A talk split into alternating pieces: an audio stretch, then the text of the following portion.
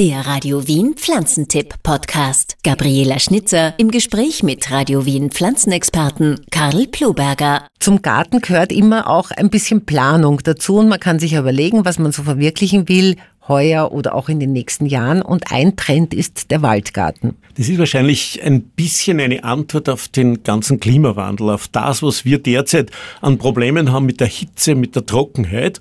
Und da gibt es ein sogenanntes System, das von der vom Wald, das Ökosystem, das vom Wald übernommen worden ist, wo ohne menschliches Eingreifen über Jahrzehnte eine absolut hohe Produktivität entsteht. So, jetzt fangen wir mal oben an. Du hast die Baumkronen, dann hast du die Stämme und dann hast du eine Schicht mit kleineren Bäumen, mit Gehölzen, mit ganz, ganz kleinen Pflanzen und mit Bodendeckern. Und genau das mache ich nach.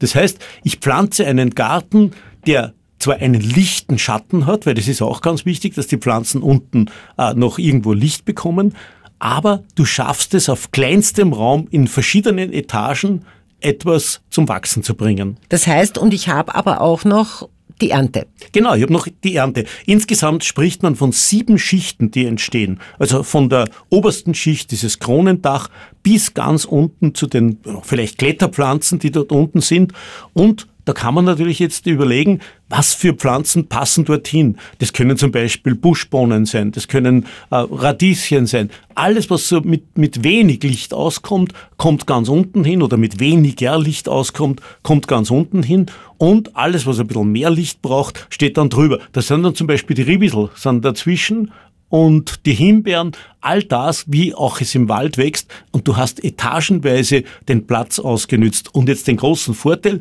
du kannst die Hitze abmildern und gleichzeitig die Feuchtigkeit halten.